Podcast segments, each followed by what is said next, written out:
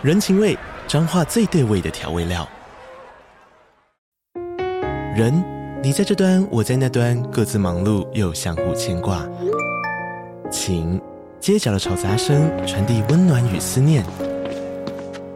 味，是从每一个转角飘出的乡愁。这里是彰化县政府 Podcast 节目《彰化早咖》，我是主持人内克。从彰化大小事各具特色到旅游攻略，透过轻松有趣的访谈，带着大家走进最在地的早咖。准备好了吗？彰化的故事，我们说给你听。以上为彰化县政府广告。欢迎收听《草木谈心》，我是草，我是木，让我们一起来聊心。我们是两个智商心理师，在这里我们会和你轻松聊聊心理智商、心理学与亲密关系。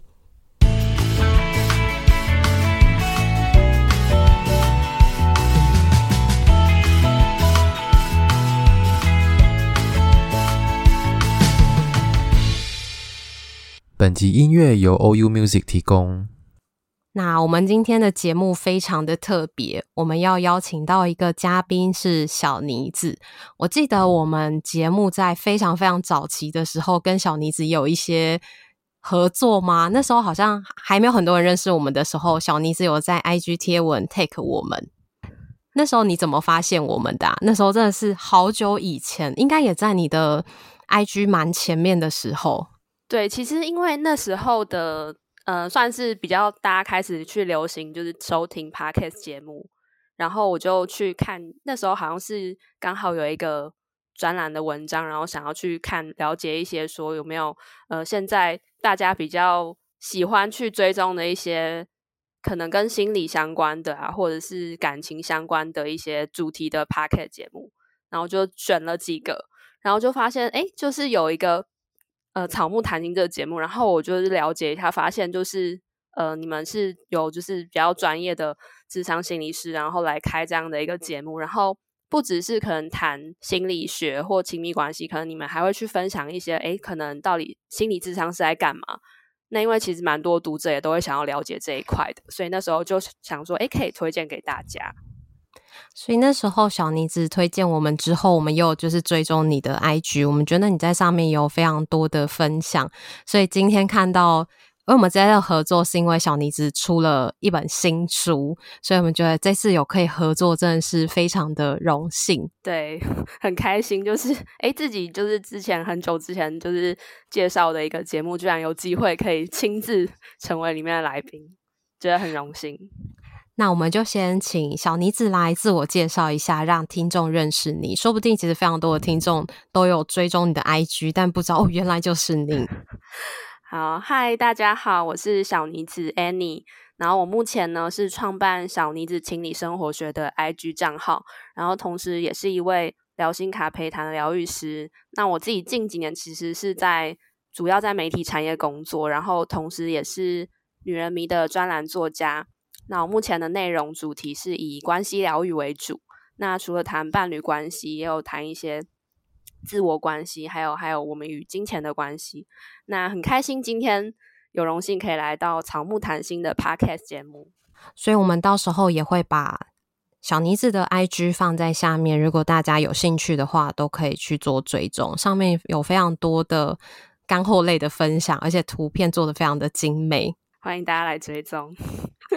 那我们也是那时候看了出版社寄给我们的资料，才发现原来小妮子也是念智商相关的科系。我们之前原本会以为你可能是对心理比较有兴趣，但是没想到你也是相关科系的伙伴。那是什么原因让你没有成为心理师？然后，但是是成为另外一个角色，是推广心理健康或者是推广相关心理相关的知识的自媒体的创作者？这个其实我好像也没有真的就是公开分享过，这一个算是 首次公开分享这个过程。这是一个小秘密吗？没有被人家问，还是说没有人敢问你？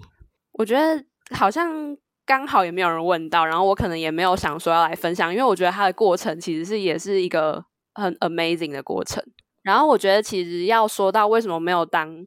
就是。真的最后成为就是走上这一条路，然后成为可能智商师，我觉得跟今天的主题超级有关，就也蛮刚好的。我就是其实大学啦，本来其实是念的，其实科真的科系是教育系。那因为那时候是有去修师培，然后本来是以所谓辅导咨商的学程为主，然后最初的职涯设定是要去学校当辅导老师的。然后就后来有一天就脑洞大开，然后就想说，不然我去来念个研究所，那或许未来可以就是直接走向心理智商相关的工作，就可能去考心理智商师。然后结果我其实就在要去准备要考研究所的过程中，其实我已经有就是要已经开始上那个相关的课程了，已经在准备当中。对，然后我就突然那时候就不知道念书念一念，然后就突然陷入一个迷惘，因为我就开始发现，就因为老师会上课，然后就会发现开始发现说，诶，对，我如果这样再继续呃，就是往这一条路走下去，就是很现实的问题，就是真的算是要有够厚的资本。没错，这真的也是。我们之前有过的讨论，对，我其实后来有去听那集，我就觉得，哎，就是这一集，就如果我那时候在更早之前就是有去听到这样的一个内容的话，那我其实就会知道这个未来的路的发展，我会更清楚，说它现确实是有一些现实的问题要去考量。对，就是所谓，就是你之后要去呃念书考试，然后还要经历一个无薪的实习阶段。那我那时候其实就觉得说，家里的状况可能没有办法。那我如果要继续走这一条路的话，我需要做到的是，可能要去做半工半读，或者是额外的兼差。然后我就评估一下我自己那时候的状况，我就觉得，如果我再继续这样下去，我可能连自己的身心状况都会先出问题了。哦。对，所以我就觉得说，那把自己卡在这边，那我不如先去可能职场去看一下，说，诶，现在我如果出去工作的话，会是怎么样的一个情况，然后再去想说，我的未来可以有怎么样的不一样的可能性。那我其实就是在那个时候想说，因为我可能没有相关的背景去从事可能其他有别于我专业科系的工作，那我就想说，我先去一个新创公司，然后进行实习。那时候其实是在一个算是呃，也是网络网络产业相关的新创，然后在里面当的是行销的工作。嗯。那后来呢，就是在那实习的过程有转为正职。那后来想说。呃，那时候好像也快要就是毕业了，然后想说我可以去一间呃算媒体的公司，因为我觉得媒体算是可以走在时代的前端，那可以比较知道说现在到底呃自己的职涯未来还有没有更多的可能性，所以我那时候就呃算在毕业前就进入了媒体产业，然后就到了现在。对，我觉得这是一个蛮就是很像很多大学生会经历的过程，就是。不知道自己要什么，可是对我来说，听到你的故事，我会觉得你非常的勇敢。因为那时候如果是我的话，我这也不知道说大学念心理，那如果我要到一般的职场上跟大家竞争，我到底可以做什么？就其实会蛮多的害怕的，因为你的未知未知数是非常多的。因为就会假设我们学的这些东西，可能就是一个比较软实力的部分，要拿到履历上跟大家竞争，就真的会有点困惑，到底自己可以怎么样竞争？对，那时候真的是经历这样的一个心路历程，所以刚好也是误打误撞。但是我觉得好像缘分也蛮有趣的，你现在好像又走回到跟心理有关的路上。没错，就是 这个历程，就是真的也是，我觉得好像就是觉得好像或许我本来就会需要去做这件事情，所以我觉得路走着走着，其实就会是回到一个地方。那那时候的历程其实很特别，就是我其实，在媒体产业工作，然后其实会经常的去访问，就是不同的一些算是意见领袖嘛等等的。然后那时候其实也是因为我的工作。有机会去认识到了，就是呃，女人迷的创办人韦璇，然后那时候其实也是受到他的邀请，然后就开始在女人迷去写作。那写作后来其实也是希望说，呃，可以把一些就是专栏上面分享过的内容，诶，好像可以放到自己的一个平台。那那时候就觉得这样其实是比较有办法去跟更多的读者接触，因为可能你本来的文章内容放在一个媒体专栏，那可能是你没有办法直接接触到这一群读者。大家可能就只是阅读，对对对，然后你可能也不确定说他们看完这些内容有没有什么样的想法，所以那时候其实比较想说可以直接把这些读者可以就是导回来自己的一个平台上面，那所以那时候就有成立了我自己现在这个小妮子的 IG 账号。我觉得虽然我们今天要聊的主题跟生涯没关，可是我觉得这带出一个好棒的主题哦，就是。其实生涯这条路真的就是这样，不管你走了哪一条路，最后都还是会回到你自己想要做的事情上面，或者是这些都是有一种算是铺陈吗？或者是一种酝酿，这些东西都不会白费。没错，我觉得它就很像是很多的点，然后它去连成一个线，然后再变成一个形状，然后就是成为你的现在的样子。可是，在过程中应该都不会知道未来到底会长什么样子。可是，随着好像一步步往前，才能够越来越看清楚，原来过去那些东西在现在到底是一个什么样的帮忙。对，真的是这样。所以出版社有先寄给我们小妮子的新书，然后我们看到有一章节，我们就觉得非常的有兴趣。我们也想了，在我们的节目里面，其实好像也真的没有讨论过这个主题，就是谈钱伤感情的这个主题。在小妮子书中里面有一章写到，谈钱破坏关系，关系避不了的金钱觉察。所以，我们今天想要透过小妮子的这个故事，或是她书中的内容，我们想要跟大家。聊这个主题，到底钱对关系有什么样的影响？因为在 D 卡上面最多就很容易，或者是很多讨论，就是伴侣之间到底要不要 AA 制，还是说所有的费用都是要由谁来付？那 AA 制到底是一人一半要算得非常清楚，就是一两块要算得很清楚，还是说是一个大概就好？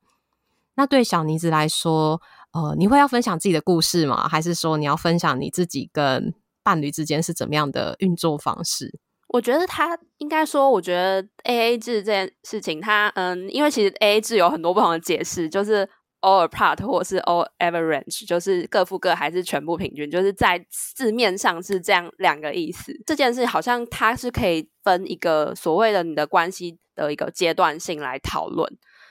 对，我会觉得。他在可能我自己的认知上面，他在可能我们在刚开始交往，甚至还没交往，在约会初期的时候，可能在暧昧关系的阶段，我自己会觉得 AA 制它的好处其实蛮多的，因为其实大家就是呃，如果去约会的状况下还没有决定要跟这个人走进关系，那如果说你可以各把费用各自分开，不管是各付各，或者是全部平均来分摊的话，它其实是可以产生可能不必要纠葛。就比如说，有些人他可能第一次出去约会，然后出了钱，如果他对方帮他出钱，那其实他明明就对对方可能没有什么，就是好像觉得没有想要进一步认识下去，进一步聊天下去，对方可能会不开心。对，而且他可能会有一种出自于自己的一种亏欠感，会觉得有一点不好意思，然后或者是因为人情的关系，会硬着头皮啊跟对方说啊，那不然下次换我请你，或者是下次再和对方出去。那但是其实他心里可能觉得那是一种压力。对，那我会觉得说，其实，在这样的一个阶段的话，如果实施的方式是可能各付各，或者是比较平均分摊的话，比较可以讲清楚。可以做出一些比较是出于自自愿性的选择，对。那如果说到了就是真的交往的阶段，那如果不是居住在一起的伴侣的话，单纯是情侣关系的话，那在稳定交往中的关系，我自己之前是有经历过的是，可能我们今天要吃三餐，那可能一个人是支付可能午餐，呃，支付的是中餐，然后另外一个人支付晚餐，就是可能一人轮流付一餐的方式，嗯、对对对。这个好像就是我有去看一下，这个好像现在他们叫做 A B 制，就是一次是 A，一次是 B 的概念。现在分的好细哦。对，然后那个好像都是由其中一方出的，叫 A O 制，很酷，就是大家都有帮他们命名，因为太常被讨论了。对对，但我觉得这些好像其实回到根本就是你要跟对方去讨论，可是我发现很多人会没有办法讨论。因为好像钱这个主题在我们的文化里面非常的敏感，没错，就是嗯，其实应该说会去，大家会常常去争论 AA 制这个主题，它的真正的问题可能是出在说，有人觉得这个是心理，不是真的钱的原因，而是一种心理层面感受上的问题，嗯，不想被视为理所当然，或者是一种每次都是我的那种感觉，对，就是好像。它虽然钱它是一个就是工具，但是它其实是不能与个人价值或是一个权力关系画上等号。那 AA 制也不是真的建立在所谓的我一定要付多少钱，而是我们真不是真的说去讲求一个所谓的平等。那我觉得其实真正的平平衡应该是在关系层面上，我们能够经过比较多的沟通、讨论跟尊重，去达到比较心理层面的平衡感。对，我也同意，因为我觉得如果真的是两个人平均的话，那每个人的价值观会不太一样。有些人就觉得我可能一餐上限是三百块，对我来说就很多了。可是如果你今天想要吃一千多块的，可是我不好意思跟你说，可是我付了，我也觉得心情不是很开心，那可能就会埋下一些不知道是什么的种子在关系里面。对，就是可能会逐渐去隐藏，就是这件事情，然后最后就突然变成一个就是。就有一天就突然爆发，就觉得再也就是忍受不了，可能每次都会花非常多的钱在就是可能呃用餐啊，或是各种消费上面，然后都要去分担这另外一部分的钱。我觉得有时候他要谈钱，好像就会被人家觉得是一种爱计较，好像这个爱计较的标签或是评价一旦出现的时候，就很难讨论钱。对，其实应该是有些人他们可能会嗯、呃、在。这样的一个可能，现在关系的自由恋爱的一个关系下，可能因为他会有一种没有在经过可能社会束缚，或者是可能过去会是讲求门当户对，然后在一个更基于单纯关系下建立了恋爱关系，其实某种程度也会让有一些人的内在会有一种不安定感，那他反而会去驱使说，驱使自己说，让自己会有一种感觉是好像要用金钱来证明一个到底对方的。爱是多少的这种状况出现，那其实这样对金钱的看法，其实已经不是把它单纯视为一种交易的工具，反而是一种好像是权力的一种关系关系的一种象征的物、象征的东西。然后这可能也会让他比较是呈现在一个他对安呃爱情中是比较缺乏安全感，然后他会去把这两个作为爱不爱的一个衡量。像是他愿意为我花这些钱，代表他非常的在乎我，或者是连这一点小钱他不都不愿意帮我付的话，他是不是就很小气？可是这些小气背后，就可能就只是他单纯他的价值观，或者是他不是觉得没有钱，他可能有一些他的想法。但如果跟爱不爱画上等号的话，那好像就会有一种打结嘛，就是好像就会两个人陷在那个胡同里面，但是其实很难去讨论，因为。可能大家都在自己不舒服的感觉里面，没错，就是其实这件事情跟可能两个人彼此之间的价值的落差会非常的有关系。这我也会想到，就以前那时候，现在好像没有那么流行了。之前有一段时间很流行 Superdry 的外套。然后那个时候，就是我知道，就是哇、那件外套都是非常的贵，所以那时候有一天，我的男朋友就跟我说，他买了一件 Superdry 的外套，然后它是五折，然后五折是大概五六千块。然后我听到的时候，我就觉得说，哇，怎么买了一件这么贵的外套？所以我那时候我也忘记我到底跟他说了什么，但是他有一些不高兴，他觉得说我平常都很省，可是因为那时候他在北部，他觉得很冷，然后他平常也都不是一个会。花钱花比较大一点点金额的人，所以他听到我这样讲的时候，嗯，他就有一种被指责、被评价的感觉，他会觉得很不舒服。所以那一次，其实我跟他讨论关于这个金钱的时候，我知道说，哦，不是他花这笔金钱，我觉得很多，而是对我来说，其实我不太会花这么一大笔钱去买外套，或者是有些人会，哦，可是对我当时来说，其实那是一个我自己的价值观。嗯嗯嗯嗯嗯。所以在那时候，我们其实算有一些不高兴，可是我觉得透过这件事情，透过有一些情绪，其实我们就可以去探讨关于金钱，我们背后到底各自的看法是什么。虽然我对你有一些评价，但是那些评价会不会其实也是我对我自己，或是我用我的标准在看你？没错，所以我们这边有列了一个问题，是说金钱的使用方式会反映背后其实对钱的使用价值观。那我们可以怎么样去发现我们这个价值观是怎么形成的呢？哦，价值观它其实就是我们一个人的呃行为原则或标准，或是对生活中重要性的判断。那所谓的金钱价值，它就嗯、呃、可以从你对于钱的感受，然后我觉得可以去最。简单的方式可以去思考的是，你在赚钱或花钱的时候，你的内心会不会跑出一些声音？我举例来讲好了，可能有些人他们觉得自己花钱在某一些物品上的时候，或者是某一些服务上的时候，他会觉得有一些就是罪恶感，他可能会在内心去呃有点责备自己说，比我举例，比如说有些人他可能今天因为他要呃赶一个路，然后他可能快迟到，然后他去搭计程车，然后他就会觉得说自己怎么可以就是就是这么浪费搭计程车，这么奢侈搭计程车，对，就是会去责责备自己。那或者是他今天可能就是。他需要一个什么样的设备？然后他可能其实他犹豫很久要不要去买，最后他去买了，然后他就会说：“哎，想说，哎，为什么自己会花了这么多钱去买一个这样贵的东西？就是觉得也是呃，可能觉得自己有点浪费。那或者是这是这是其中一种。那可能有一些人会觉得说，他对钱的看法，他会觉得：哎，我今天今天赚一个钱，我应该是要努力辛苦赚到，然后获得钱的一个对，然后就是。”呃，他可能会觉得钱是要努力赚来的，那可能他会觉得说，那像有些人，他可能他赚钱的方式是投资，那他会认为投资是可能是一种比较用简单的方式获得钱，但是他会不认同，或者是有些人会觉得说自己赚的钱会不会比较少，然后会觉得自己可能没有用，会有种自我价值感低落，然后有些人可能甚至会觉得说，诶，有些是觉得钱越多好像越有安全感，那也会因此不敢花钱。那我们就可以去想，为什么我们会有这一些的心理的声音跑出来？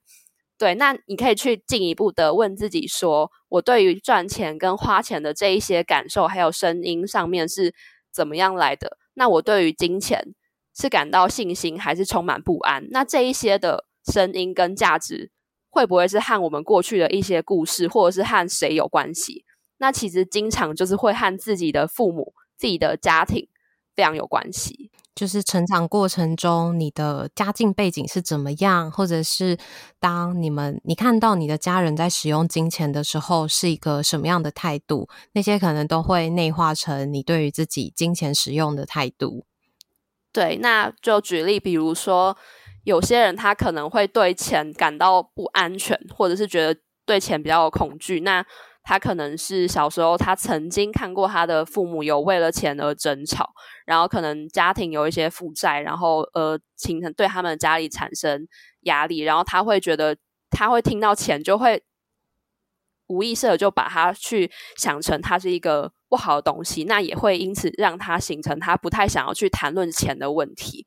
对，如果有些人他觉得他觉得投资是一种比较轻松赚钱的方式，他没有办法认同，他觉得钱要辛苦赚来，那可能也是因为他的父母有深根蒂固给他一些价值观，是他会从小就告诉小朋友说：“诶，我们就是工作辛苦的工作赚钱养你。”那其实这样就会让可能听到这样的话的人就会转幻想，呃，转化去想到说：“诶，金钱其实是应该是一种辛苦跟压力的来源。”我才能赚到，就是要先经过辛苦才能赚到钱，对。然后有，如果是比如说他是对于钱可能会感到比较不安全感的话，那他可能也是跟过跟他过去在呃可能家庭的经济状况可能有经历过一些匮乏的感觉，那也会对他可能在钱会有一种不安全感是比较多的。这我就会想到，之前曾经有个案会讲到说，就是他以前一直以为家里很穷，因为家里的人可能会希望他不要养成那种比较奢侈的习惯，就会告诉他赚钱很辛苦，然后赚钱真的很不容易，我们家没有钱，然后他就以为家里很穷，然后就非常非常节省，直到某一刻他才发现，因为他家里并没有很穷，不到富有，但是没有像他们。讲的这么的夸张，嗯，然后他才发现说，那其实对他有好多的影响。可能父母希望教给他的是要正确使用金钱，可是，在当时好像变成传达了有点极端的意思，是你要非常的省，赚钱很辛苦，你不可以乱花钱。哦，对，很多的父母都是这样给小朋友的教育。对，然后或者是说，如果可能因为你家庭的关系，例如你们家比较是偏务农吗？还是说做些什么样的呃生意的话，你可能就是有一些关于钱的这些价值观，其实好像家人不会特别告诉你，可是你会从他们的对话中会揣测关于钱他们是怎么看，然后你就会吸收下来。对，还蛮多都是这样子的形成，就是我们现在的金钱价值的。那你觉得要怎么谈钱可以不伤感情？因为看到我在猜，可能我们很多时候，我们小时候看到父母谈钱，应该都是有印象都是那种冲突的时候。就是基本上要到谈钱就不会是开心的，可能就是啊钱不够啦，有点紧啦，然后可能有点压力，然后那个谈论就会有一点火花。对，其实我自己会觉得谈钱这件事情，好像也是要从可能你跟一个伴侣可能在交往初期的时候，可能就不管用任何的方式，都要尽可能的去稍微的谈论到关于钱的话题。那因为你要跟这个人长久走下去，其实如果你们的价值观真的落差非常大的话，那真的非常的困难。所以我们应该是要先去了解你今天的这个对象，他有没有跟你有太不一样的，就是有点像是光谱光谱的两端的价值观这种的。那先了解有没有极端是最基本。就比如说你可能已经认知到说这个人他就是好赌成性、负债累累，或者是他会去投资一些很高风险的商品。那其实这种的呃。状态走到长远的关系，不管是伴侣或甚至走到婚姻，那这样对于财务的状况其实是会蛮多不安全感的。所以我觉得一定是从基本的了解开始。那怎么去一开始在你可能跟这个人初期的认识就可以去聊到？我是觉得可以先用比较轻松的方式去展开话题。就比如说我举乱举例好，就比如说 NFT 好像这个投资的就是工具很夯，然后呃，或者是最近可能。新闻在报道什么升息，对，那你可以用这样的方式去跟对方有点像是聊时事的方式，那就可以有机会去慢慢探索到说，诶，对方是对于钱，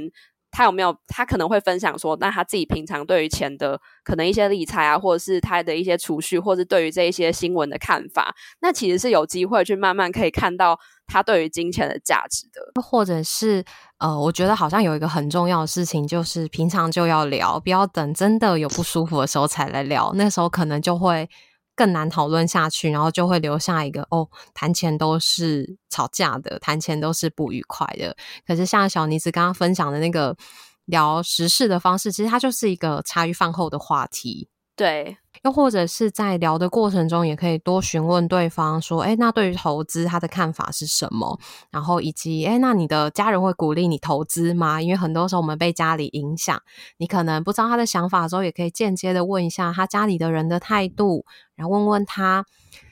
那他家人这样说，你同意吗？还是你跟他们有不一样的看法？对，没错。然后我觉得在可能基本的先了解到。呃，你跟这个人有没有很极端的差异之后，那我们真的进入到关系是比较好去谈论金钱的。那我觉得，当然这是在一个心态上，我们是出于一个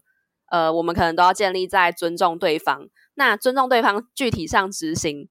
我们我觉得比较具体的做法，可以把可能我们如果未来是已经确定可能会呃住在一起，或者甚至走入婚姻，那比较好的方式呢，就是。呃，把我跟我们两个分开。那我们的所谓的我们，就是可能我们可以去规划一个共同的账户。那我们去强调亲密关系的一个，我们在金钱上有一个共同的利益。那共同利益可能就是我们固定讲好说，我们可以去呃每个月，我们都在这个共同的账户上去投入多少的金额。那其实，在这样的情况下，我们都确定我们这个关系是有一个共同利益持续在执行，那我们就可以去减少去批判可能对方各自自己的一些可能对一些东西的消费，因为我们能确定的是，诶，对方有为我们的关系上面建立同样的一个目标，我觉得这是一个还蛮好的方式。这个方式我有听过，然后这个方式好像就会，呃，如果你对于对方的使用金钱非常的焦虑不安，这个方式就会是一个很好的方式。然后当当你有焦虑不安的时候，可能就会要提醒自己：哎，你们已经在共用上面有做讨论，有一些共识了，那各自自己的花费就不要去管了，就是 睁一只闭，这睁一只眼闭一只眼，就不要去插手太多。因为之前也会听到有一些是可能呃一方会觉得另外一方买这些东西太贵啦，或者是对于他。花游戏氪金，那不是他价值观里面的 允许的事情，然后就很容易会有这些冲突。但他会觉得，哎、欸，我氪金也才多少钱，你买一件衣服都不值了，就会有那种金钱数字上面的比较。Uh, uh, uh. 可是它其实不是一个数字，而是这件事情对于呃你的伴侣或者对于你来说，它带来的意义是什么？对，所以我觉得真的建立其实是在一个叫尊重上面。然后我会觉得，其实这个背后其实还。呃，被尊重的背后，其实还有一个比较可以去做的事情是，我们也可以去了解，诶，对方是怎么样去决定，或者是为什么会有产生对于这样的一个花费是会有兴趣。就比如说他对于这个东西的喜好是怎么来的，怎么建立的。然后我们在了解这样的差异之后，其实我们是比较有办法去包容，或者是去尊重对方会选择这样的一个花费的。对，嗯，而且我觉得这些其实就是最后都是要回到一个，其实我们就是不一样，我们成长的过程，然后长成环境不一样，又或者是我们的收入不一样，所以我们其实都会有不一样的花费，但是在约定好的部分，大家可以各自做到，那剩下就是一个个人自己的选择，他可能想要自己的花费存起来，还是说他自己的花费想要可能买一些东西送你，这其实都是蛮好的，对。我觉得就是尊重彼此的差异，对。然后这边我也会想要说，是我觉得小妮子说的方式很好，是因为我觉得，呃，不是说很现实，而是真的在婚姻里面，不管是男性还是女性，或者是同性伴侣都好，真的要为自己保留一些钱，不是所有的东西都。融为一体，就是你的就是我的，我的就是你的，然后没有自己的。但是如果有一天关系走不下去，当你要离开的时候，你会发现你什么都没有。我觉得那是件非常可怕的事情。对，非常可怕，一定要 有自己的那一部分存在。对，就不管你呃，可能你的伴侣在会赚钱或者怎么样，你一定要帮你自己。呃，准备一些你的筹码吧，就算真的不会用到也没关系。但是如果有一天要用到的时候，至少你是有资源帮忙你自己的，不会好像当有一天你需要的时候，你会发现啊，钱都是我的伴侣在管，我不知道我们有多少钱，我不知道钱到底怎么运用的，那超超级可怕的。可是不得不说，我真的遇到有一些真的会是这样。对他来说是一个真的是非常痛苦的学习。原来我过去这些信任对方，不讨论钱，然后没有办法讨论钱，原来最后会换来这样的结果。如果遇到的话，他应该就要有所的警警觉，然后可以在一开始，甚至在交往初期就可以去试试着跟对方谈到钱的这件事情。对，然后我自己会觉得还有一个我自己会觉得很重要的事情就是。你在跟另外一半谈钱的时候，非常的就是不要做的一件事情，就是你去拿你们的关系和其他别的伴侣或其他的家庭来做比较，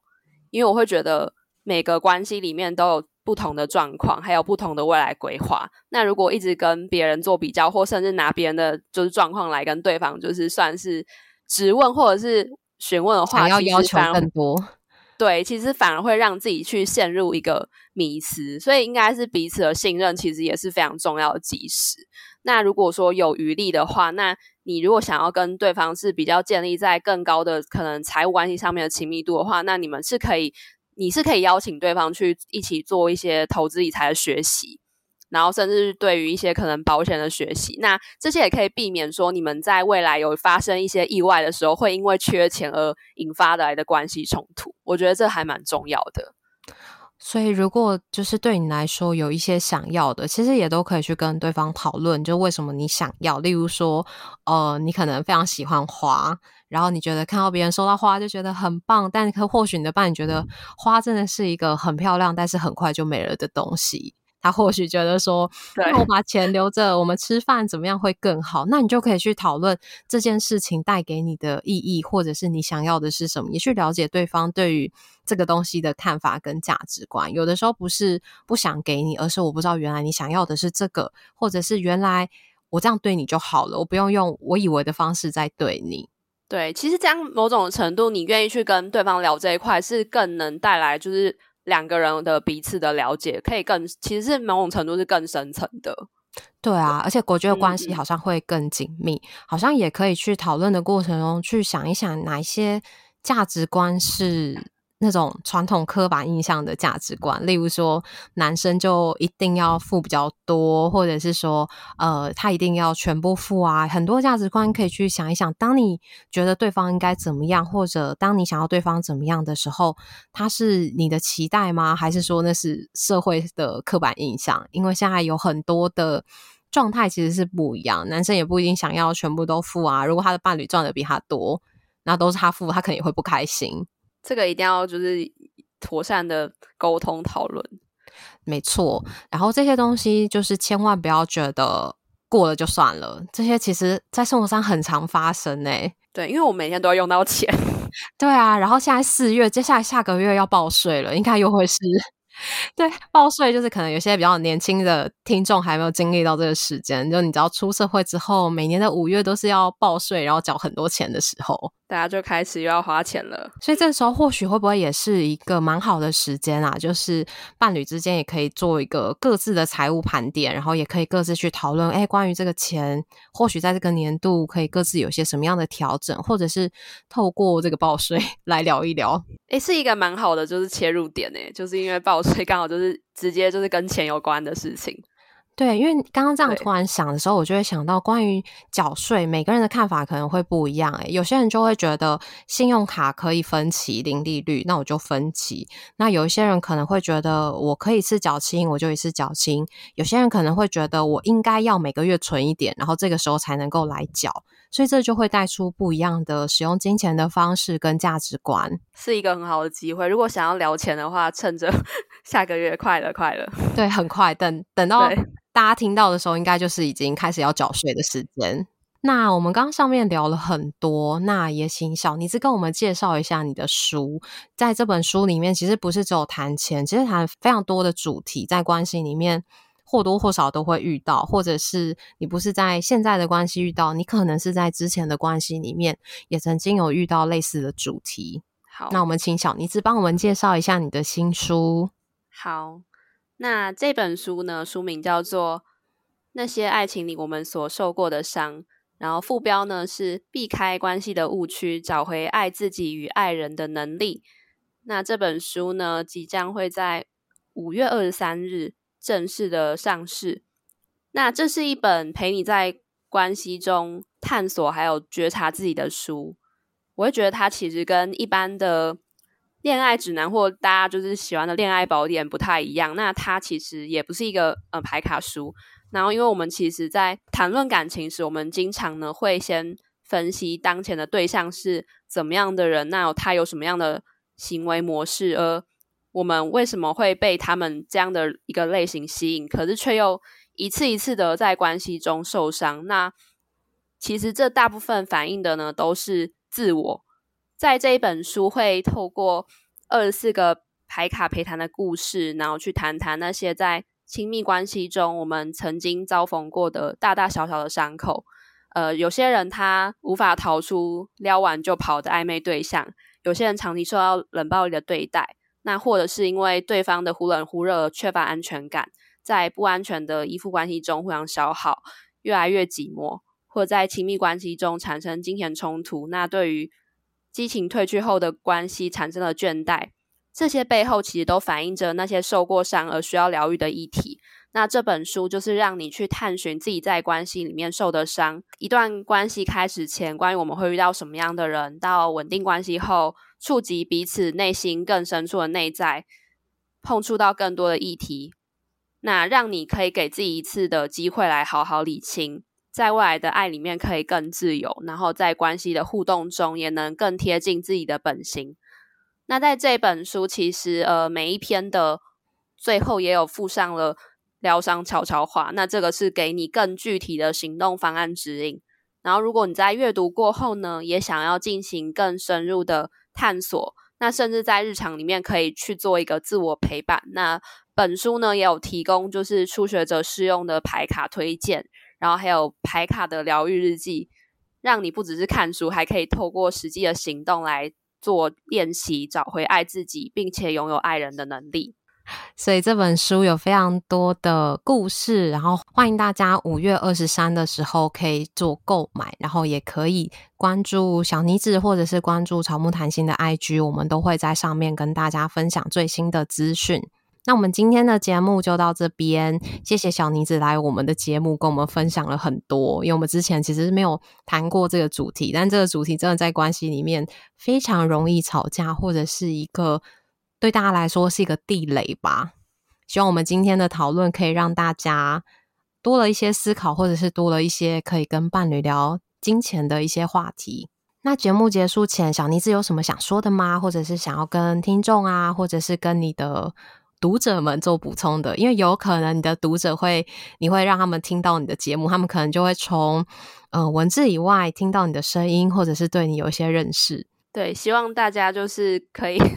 可以多多支持，就是这一本就是新书。对，因为其实它的就是算是集结我可能过去呃跟跟大家谈论过的很多议题，那可以透过这一次把它比较系统性整理成书的方式，直接跟大家做分享。然后过去其实因为我自己呃常常在 IG 上面也有跟大家就是做一些牌卡的疗愈，那牌卡疗愈其实也是。很多读者你们都非常喜欢的主题，那其实我过去是用我自己的方式跟大家就是做排卡疗愈。那这本书其实它是让你有一个机会可以去做自我的学习。那如果你对于可能排卡有一些初步的兴趣的话，那后或许可以去帮助你做一个比较基础的探索。那你可以自己在日常就使用。那所以我会觉得这个是比较跟以往不同的内容。那所以大家可以多去就是阅读，然后使用这样子。好，那就谢谢今天的收听，我们下次见，拜拜，拜拜。那如果你喜欢我们节目的话，请记得到各大平台去给我们留言，或者是给星星，也欢迎来追踪我们的 IG 跟 FB 粉砖，我们都会在上面跟大家互动。IG 记得看限时动态哦，我们都会在上面有比较生活化的分享。个人档案可以点选连接找到抖内的方式，欢迎大家施肥让草木茁壮，拜拜。